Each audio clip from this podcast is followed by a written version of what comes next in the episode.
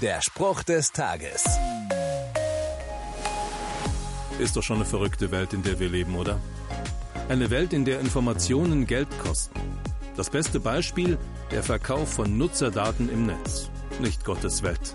Er gibt die wichtigste Information frei Haus für alle, die sie hören wollen. Jesus Christus, der Sohn Gottes, hat seinen Freunden deswegen folgenden Auftrag gegeben. Umsonst habt ihr es empfangen, umsonst gibt es auch. Und welche Information ist das genau?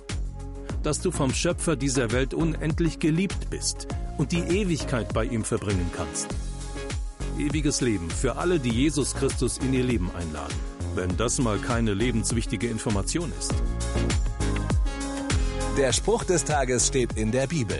Bibellesen auf bibleserver.com.